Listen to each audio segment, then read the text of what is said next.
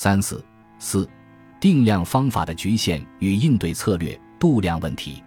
尽管定量方法在发现典型事实、识别因果关系方面有其独特优势，学者在运用定量方法的时候也面临一些挑战，包括度量误差、样本选择以及因果检验的前提假设等等问题。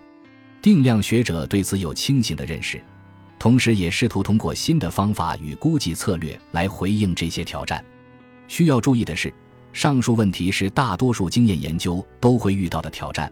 无论是定量还是定性方法，都应严肃对待。定量方法将事实浓缩为数据，以数据为核心进行经验研究，更容易忽视上述局限，需要格外警惕。定量研究将复杂的社会互动化约为变量之间的统计关系，极大地降低了学者解释复杂社会现象的难度。然而，这种降维方式毫无疑问会带来失真问题，即统计变量。不一定能够完美捕捉我们想要研究的理论概念，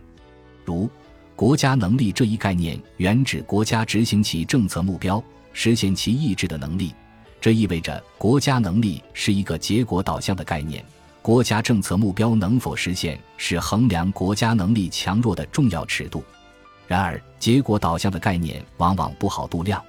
不同国家在不同发展阶段的政策目标相异。该概念也缺乏跨时空可比性。目前，学者在研究国家能力时，往往使用国家所掌握资源的多寡，或是否有一套完善且高效的官僚体制来衡量国家能力。这背后隐含的假设是，国家所掌握的资源越多，组织能力越强，实现其政策目标的能力也就越强。然而，资源投入与目标实现之间不一定存在必然联系，对复杂概念的简单量化也许会忽视一些重要的理论面向。例如，以资源投入为基础来度量国家能力，也许会忽视国家与社会的互动关系。当国家与社会处于良性互动，或者国家统治合法性较高，政府的政策受到民众的广泛支持时，即便政府资源不足。国家的政策目标也容易实现。反之，如果国家社会关系恶化，即使政府资源充足，政策执行也将面临巨大挑战。又如，在上文提到威莫尔等人的研究中，作者试图检验诸多竞争性假说，因而对不同假说都寻找了代理变量以进行统计检验。然而，作者所找到的代理变量能否度量其他学者所提出的理论概念？本身是值得讨论的，如单位平方公里的铁路总长是否能够反映一国的经济现代化程度，以及更根本的，铁路总长与民族国家的关系是否能用来检验经济现代化理论的核心命题，即经济现代化促进了民族国家形成，都有非常多的讨论空间。数据质量不佳或数据无法度量理论变量等问题，都会造成度量误差。一般来说，度量误差越大，得出的定量结论就越不可信。尤其是当度量误差由某种社会结构内生决定时，我们的因果推断将面临严重挑战。面对变量度量方面的挑战，常见的应对策略包括寻找更好的研究设计、识别度量误差的来源以做出调整等等。同时，我们也可以构造若干个替代性度量来检验研究结果的稳健性。例如，在中国中古史研究中，氏族是一个存在争议的概念。如何定义氏族，史无明文，学者对此也有诸多辩论。毛汉光对中古中国统治阶层的社会成分进行分析时，就将与氏族相关的一个概念——氏族，定义为三世中有二世居官五品以上家族。或柳方所认定的郡姓、鲁姓与吴姓，以及正史中所提及的大族，我们的研究将氏族描述为某个精英的所属家族有成员在前朝正史中有单独的传记。